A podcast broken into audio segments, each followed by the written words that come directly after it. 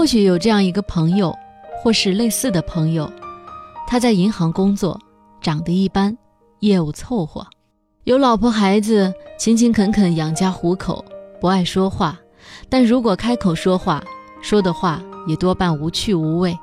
总之，非常像白开水，在任何一个社交场合都是角落里不大起眼的人。事实上，你肯定有不止一个这样的朋友。事实上，你自己没准儿就是这样的人。你能想象这样的一个朋友突然有一天离家出走了吗？然后等你再听说他的消息的时候，据说他已经到了巴黎，正从头开始学画画，要做一个画家。你很难想象，环顾我们四周所有具有上述特征的朋友，我也不能找出一个。但是英国作家毛姆却写了这样的一个人，他的名字叫查尔斯。在留下一张内容为“晚饭准备好了”的纸条之后，他离开了自己结婚十七年的妻子和两个孩子，去了巴黎。那一年他四十岁，住在全巴黎最破旧的旅馆，身上只有一百块钱。但这样的故事并不是一个追梦人怎么样去历经艰险实现辉煌的励志故事。如果是这样的一个故事，这个男主角应该是二十岁出头，英俊潇洒，在书中碰上一个有钱人的漂亮女儿，当然肯定也会碰上一个嫉妒他才华的小人。这小人势必要跟他争夺那位小姐，但正义必将战胜邪恶，男主角成为大亨，有情人也会终成眷属。月亮和六便士却不是这样的一个故事，那它是一个怎么样的故事呢？全世界都在追逐着梦想。故事的主人公查尔斯却在追逐他的厄运，好吧，这两件事其实也没有什么不同。被梦想俘虏的人，其实就是在追逐自己的厄运。当然，这里所说的梦想是真正的梦想，而不是爸爸妈妈说、老师说、电视报纸说、被说出来的那个蓝图，不是蓝领白领之上的那个金领，也不是猎人给麻雀设的圈套里的那点米粒。查尔斯疾步如飞，如愿以偿地追上了他的厄运。五年之后，他在巴黎贫病交加，躺在小阁楼里奄奄一息。如果不是朋友相救，几乎一命呜呼。后来，他沦落街头，成为码头工人。又过了几年，他自我流放到太平洋的一个小岛上，身患麻风病，双目失明。临死之前，叫人把他的巅峰之作付之一炬。十五年之内，这个伦敦的股票交易员风驰电掣，越过城市。越过文明，越过中产阶级，越过太平洋，越过人性，终于追上了命运这匹烈马。电影《Big Night》有这样的一句台词：“He lives at another level。”查尔斯让我想起这句台词。别人的人生都是在不断的做加法，他却在做减法。人的每一种身份都是一种自我绑架，只有失去，是通向自由的途径。所以，查尔斯拒绝再做丈夫、爸爸、朋友、同事、英国人。他甩掉一个一个的身份，就像脱去一层一层的衣服，最后一抬脚，赤身裸体地踏进内心召唤的冰窟窿里去。小说里的那个带引号的我，一直在问他：“难道你不爱你的孩子吗？”他说：“我对他们没有特殊感情。”那这个我再问他：“难道你连爱情都不需要吗？”他说：“爱情只会干扰我画画，别人也许会同情他的穷困潦倒。他拿起画笔时，却觉得自己是一个君王。这样的人当然可恶。他的眼里只有自己，没有别人。他非常自私，没有责任心，不屑和这个社会发生任何关系。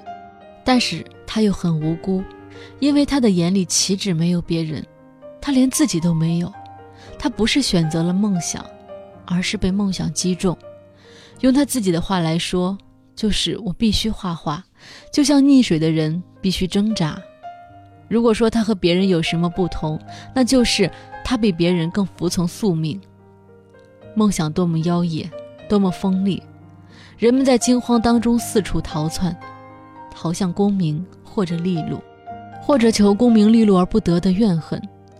但是查尔斯拒绝成为人们里的那个闷。满地都是六便士，他却抬头看见了月亮。读完这本书，我的脑子定格在查尔斯的最后时光。一个太平洋孤岛的丛林深处，一间简陋的土屋里，那位因麻风病而毁容的老人，坐在自己描画的满墙的壁画中，聆听波涛汹涌的颜色。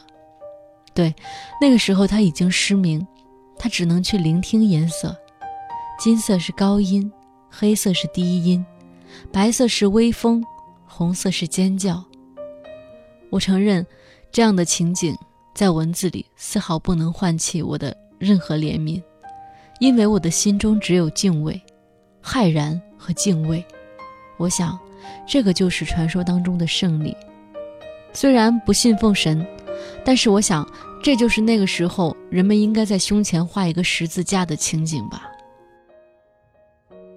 其实，《月亮和六便士》这本书的主人公查尔斯，并不是毛姆虚构的。这个人正是欧洲伟大的后印象派代表艺术家高更。高更在去世后，为后世留下了太多太多伟大的作品，他甚至影响了一代艺术人的创作。但是在高更生前，正因为他的勇气，他选择去过不平凡的生活。在平常人看来，他失去了太多太多稳定的东西，比如说一份很不错的工作，一个安稳的家庭。两个可爱的孩子和一个温柔的妻子，而他得到的只是一个颠沛流离的后半生。或许他是个疯子，在很多的高更传记里，后人都对他有这样的评价：他的偏执，他的极端，使他成为了一个传奇的艺术家，但是同时也使他承受了世人太多太多的误解。可是，就像我。每次读这本书《月亮和六便士》，多读一遍，心中对于理想的执念以及人本身，终究该舍弃些什么，留下些什么，都会有自己更深的理解和认识。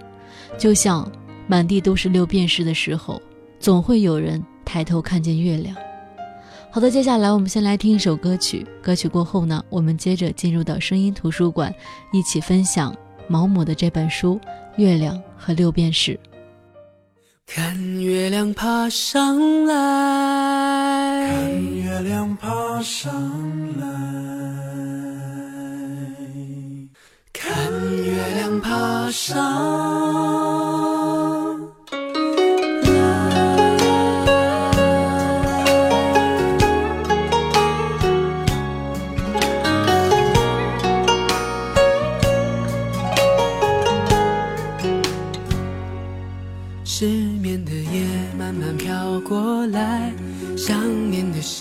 什么阻碍。好像听说最近你也在失眠，一个人发呆。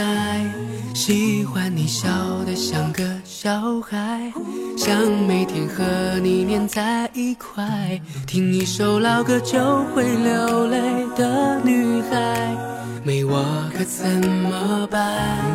我们一起看月亮爬上来，你也在失眠想着你的最爱。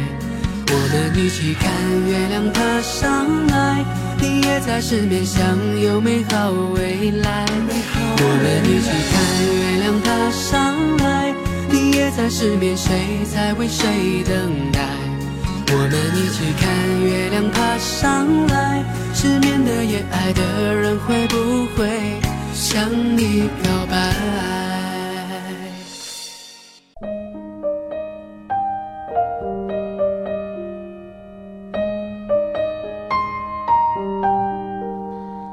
声音图书馆的听众朋友们，大家好，我是云如，欢迎大家继续回到声音图书馆。我们今天跟大家分享的这本书呢，是英国作家毛姆的《月亮和六便士》。这本书呢，主要是讲一个英国证券交易所的经纪人，他叫查尔斯。本来他已经有牢靠的职业和地位，还有美满的家庭，但是呢，却迷恋上了绘画，像被魔鬼附了身一样，突然离家出走，到巴黎去追求绘画的理想。他的行径没有人能够理解。他在异国他乡，不仅是身体上受着贫穷和饥饿的煎熬。而且，为了寻找表现手法，他的精神也在忍受着痛苦的折磨。经过一番离奇的遭遇后，主人公查尔斯呢，最后离开了文明世界，远遁到与世隔绝的塔希提岛上。他终于在那个岛上找到了灵魂的宁静和适合自己艺术气质的氛围。他和一个土著女子同居，创作出了一幅又一幅让后世震惊的杰作。在他染上麻风病、双目失明之前，曾经在自己的住房四壁画了一幅表现伊甸园的伟大作品。但是在他逝世之前，他却命令土著女子在他死后把这幅画付之一炬。通过这样一个一心追求艺术、不通人性世故的怪才，毛姆探索了艺术的产生和本质、个性和天才的关系、艺术家和社会的矛盾等引人深思的问题。同时，这本书也引发了人们对于摆脱世俗束缚、逃离世俗社会、寻找心灵家园这一话题的思考。而关于南太平洋小岛的自然民风的描写也引人向往。我想，我能理解高更的心情，我能理解查尔斯的心情。他是那么执着地奔向艺术的方向，不是为了功成名就，也不是想要拯救谁的灵魂，而仅仅是因为那是他真正在乎的事儿。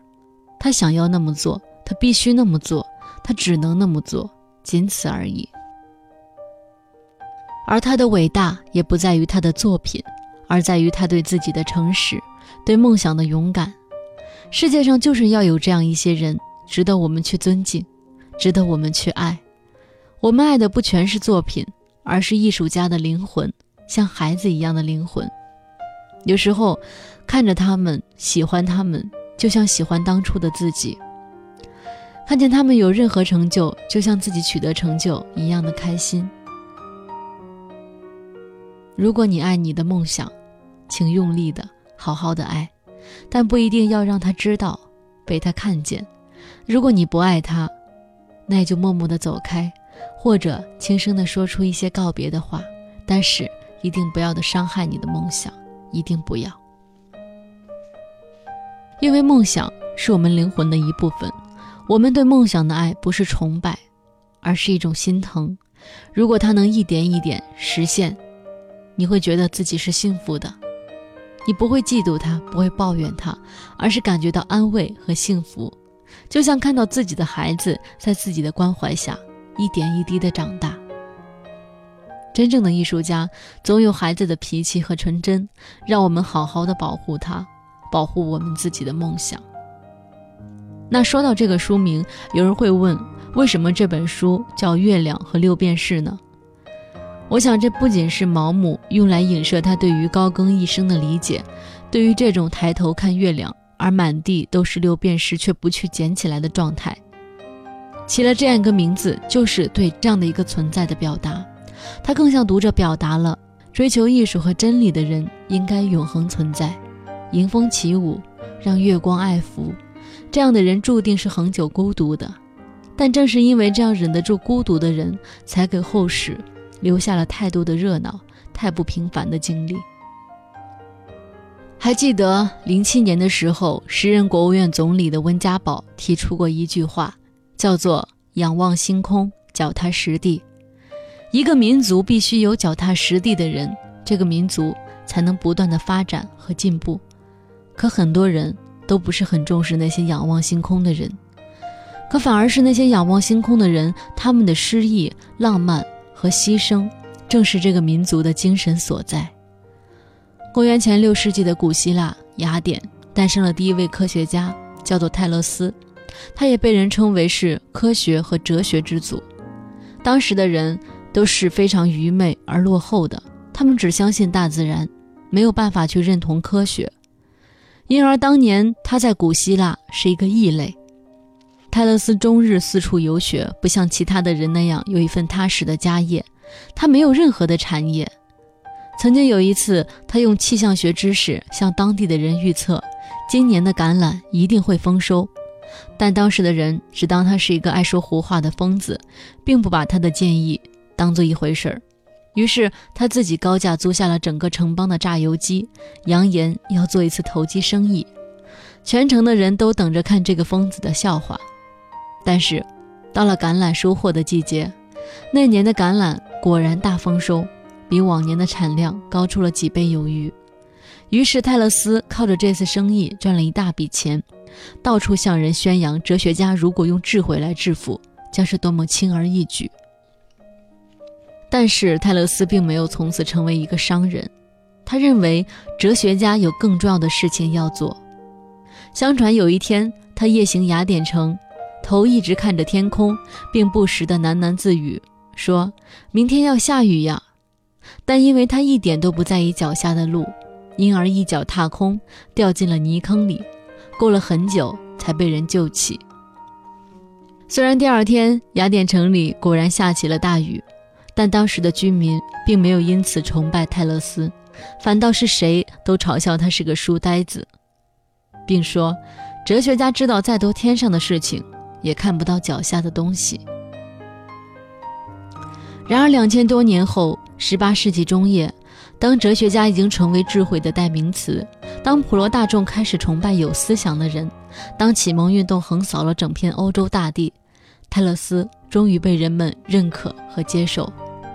启蒙运动的领导人之一，伟大的哲学家黑格尔也借由这个机会告诉大众：一个民族只有那些关注天空的人，这个民族才有希望。如果一个民族只是关心脚下眼下的事情，这个民族是注定没有未来的。其实，今天通过月亮和六便士，我想告诉大家的是：如果我们走累了，不妨。停下来，去仰望星空，天空会给我们更多的启示。